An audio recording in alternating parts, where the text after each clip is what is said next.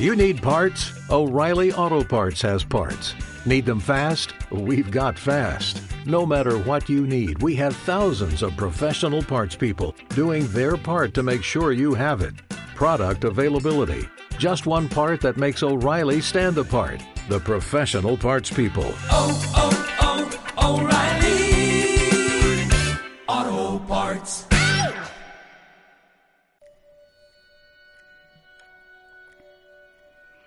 Temporada de eclipses. Estos son los últimos dos de este año, muy particular en el cual tuvimos siete en total. Hoy te voy a platicar del eclipse prenumbral de luna en Géminis. Mi nombre es Animarcana, me dedico a hacer tarot astrológico. Es un gusto para mí que me acompañes en este espacio. Te invito a que me sigas en mis cuentas de mis redes sociales, Facebook e Instagram, donde me encuentras como arroba animarcana.tarot. Este y todos mis podcasts los puedes encontrar en iBox, Anchor, Spotify y Google Podcast.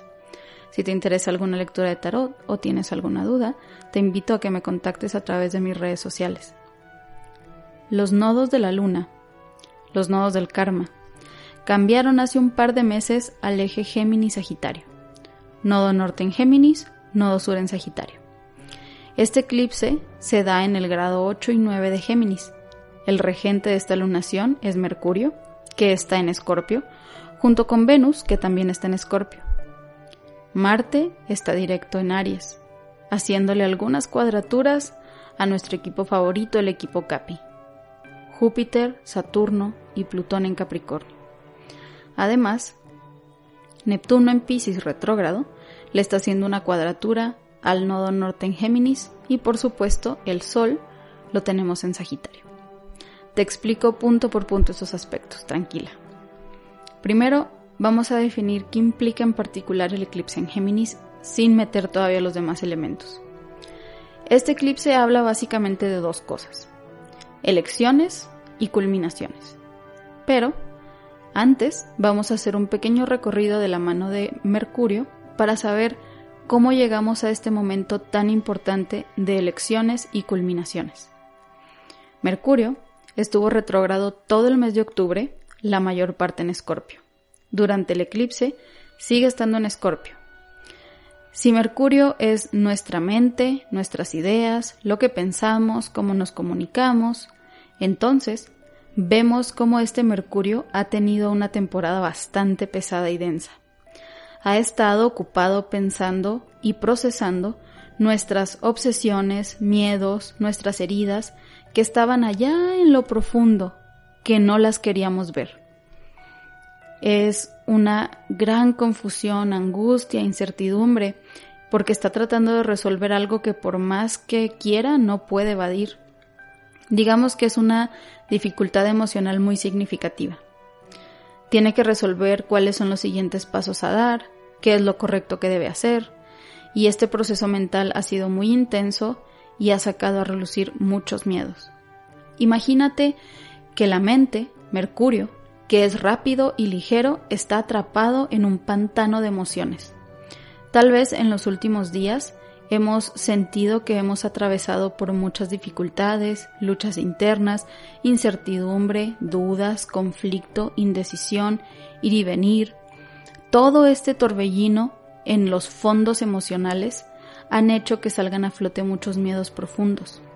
El regalo que nos da Escorpio es que una vez que bajamos a la profundidad y vemos esos miedos, heridas, obsesiones, etc., podemos salir a la superficie con esta nueva información que tiene el potencial de cambiarnos y transformarnos, acompañado por supuesto del Sol y el nodo sur en Sagitario. Puede transformar nuestra forma de ver nuestra vida, de entender nuestro mundo, incluso de votar ideas que ya no sirven, que pueden estar muy arraigadas en lo profundo de nuestro ser, pero que si, los, si nos deshacemos de ellos y nos damos la oportunidad, podemos formar nuevas formas, nuevas percepciones, nuevas formas de ver lo que somos, de entender nuestro mundo, de reestructurar nuestro sistema de creencias. Mercurio, y sobre todo Plutón, Júpiter y Saturno, en Capricornio, durante todo este año nos han estado ayudando a madurar, a aprender muchas lecciones muy difíciles y sobre todo a entender realmente cuál es el rumbo que queremos darle a nuestra vida en el largo plazo. El eclipse, entre sus efectos, trae grandes sacudidas inesperadas. Esto lo pudiste haber sentido semanas antes o lo puedes sentir semanas después del evento. Estas sacudidas son culminaciones, cosas que van a terminar. Esto que culmina es algo que realmente era sustentable o es sustentable en el largo plazo. Igual y si era mejor que terminara.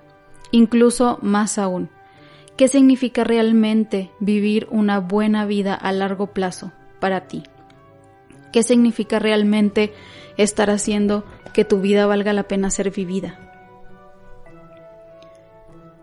Por ejemplo, Urano en Tauro nos está pidiendo que nos replanteemos todo lo relacionado con el mundo material. El dinero, las propiedades, los lujos, el confort, la riqueza, acumular cosas materiales de cualquier tipo, ahí está habiendo un gran cambio de paradigma que todavía va a durar muchos años más, más o menos siete. Pero creo que esto puede ser una buena pista. El equipo Capi, Plutón, Júpiter y Saturno siguen agregando la intensidad a todo este mix, pero hay buenas nuevas. A mitad de diciembre se separan, por fin. Júpiter y Saturno entran a Acuario. Para el momento del eclipse, se encuentran en el grado 29 de Capricornio. Siguen ahí juntitos, causando revuelo. Lo que significa que el eclipse trae momentos de grandes comprensiones, de grandes entendimientos, de darnos cuenta de cosas muy importantes, culminaciones de etapas o de ciclos, completar algo, cosas finales, definitivas, graduarnos o alcanzar la maestría en algo. Esto, esta, esta parte que te acabo de platicar del equipo Capi en el ya último grado de Capricornio, me recuerda mucho a la carta del mundo. Si sabes de tarot, sabrás más o menos a lo que me refiero es algo muy kármico y es algo muy importante en nuestras vidas. Es como si pudiéramos conectar muchísimos puntos que de repente nos dan un entendimiento superior de muchas partes de nuestras vidas, como un clic muy padre.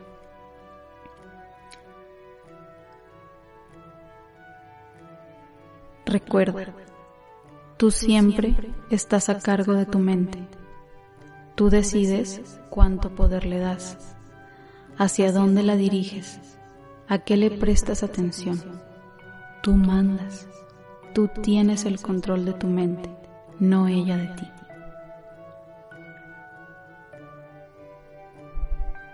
Ahora vamos a hablar de las elecciones u opciones. Siempre tenemos opciones. Incluso no elegir es una opción. Si te gusta este tema, te invito a que escuches mi programa Numinus, el capítulo cero llamado Opciones. En fin, en todo caso, el universo también siempre nos está susurrando cuál es el camino a seguir. Es tu elección tomarlo o no, pero el camino se indica. Venus en Escorpio aquí nos está ayudando a desentrañar desde lo profundo nuestro valor personal cómo llevamos nuestras relaciones, lo que nos gusta, nuestra sexualidad, lo que es valioso para nosotras, y nos da la oportunidad de reprogramar estos temas con nuevas ideas. Con la luna y el nodo norte en Géminis se nos están presentando una bifurcación con dos opciones, dos cosas entre las que tenemos que elegir, que va a decidir o va a cambiar el rumbo de nuestra vida. Ahora te invito a que pienses en esto. La última vez que los nodos lunares estuvieron en este eje Géminis-Sagitario y hubo un eclipse de luna en Géminis fue en el año 2012. En aquel momento hubo algo que tuvimos que dejar ir, hubo algo que terminó y que ahora está listo para replantearse o para comenzar de nuevo.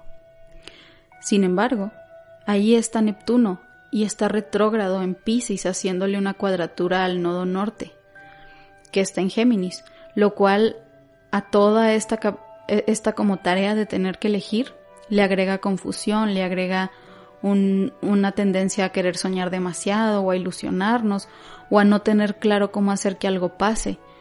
El universo nos está indicando una dirección. Esa dirección es elegir aquello que te saque de tu zona de confort. Eso que no has hecho antes. Elegir esto, claro que nos da miedo, pero también nos abre nuevos potenciales y nuevos paradigmas inexplorados. En general, la energía cambia significativamente en diciembre. Pasamos de la energía pesada de la Tierra a la energía del aire. Géminis y Sagitario son signos mutables, que se adaptan, que están abiertos a los cambios. La fortaleza no está en qué tan fuerte golpeamos, sino en qué tanto nos adaptamos a los golpes que mandan. La supervivencia no es de la más fuerte, es de la que está más dispuesta a adaptarse.